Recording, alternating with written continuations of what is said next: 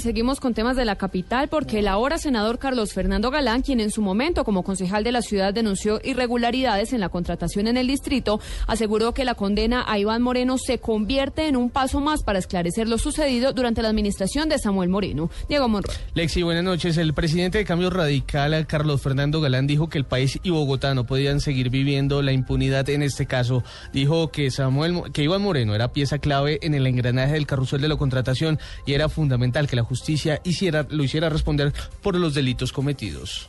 Esta noticia es muy positiva porque nos da esperanza de que quienes roban, quienes cometen este tipo de delitos, responden ante la justicia y la justicia los lleva a responder. Todavía quedan muchos de ese engranaje, muchas otras piezas. Esperamos una decisión en el caso de Samuel Moreno, en los órganos de control y también en los actores políticos como concejales o inclusive otros congresistas que pudieron haber participado en este caso de corrupción. Pero es un paso adelante para llevar ante la justicia a los responsables del peor caso de corrupción que ha vivido Colombia.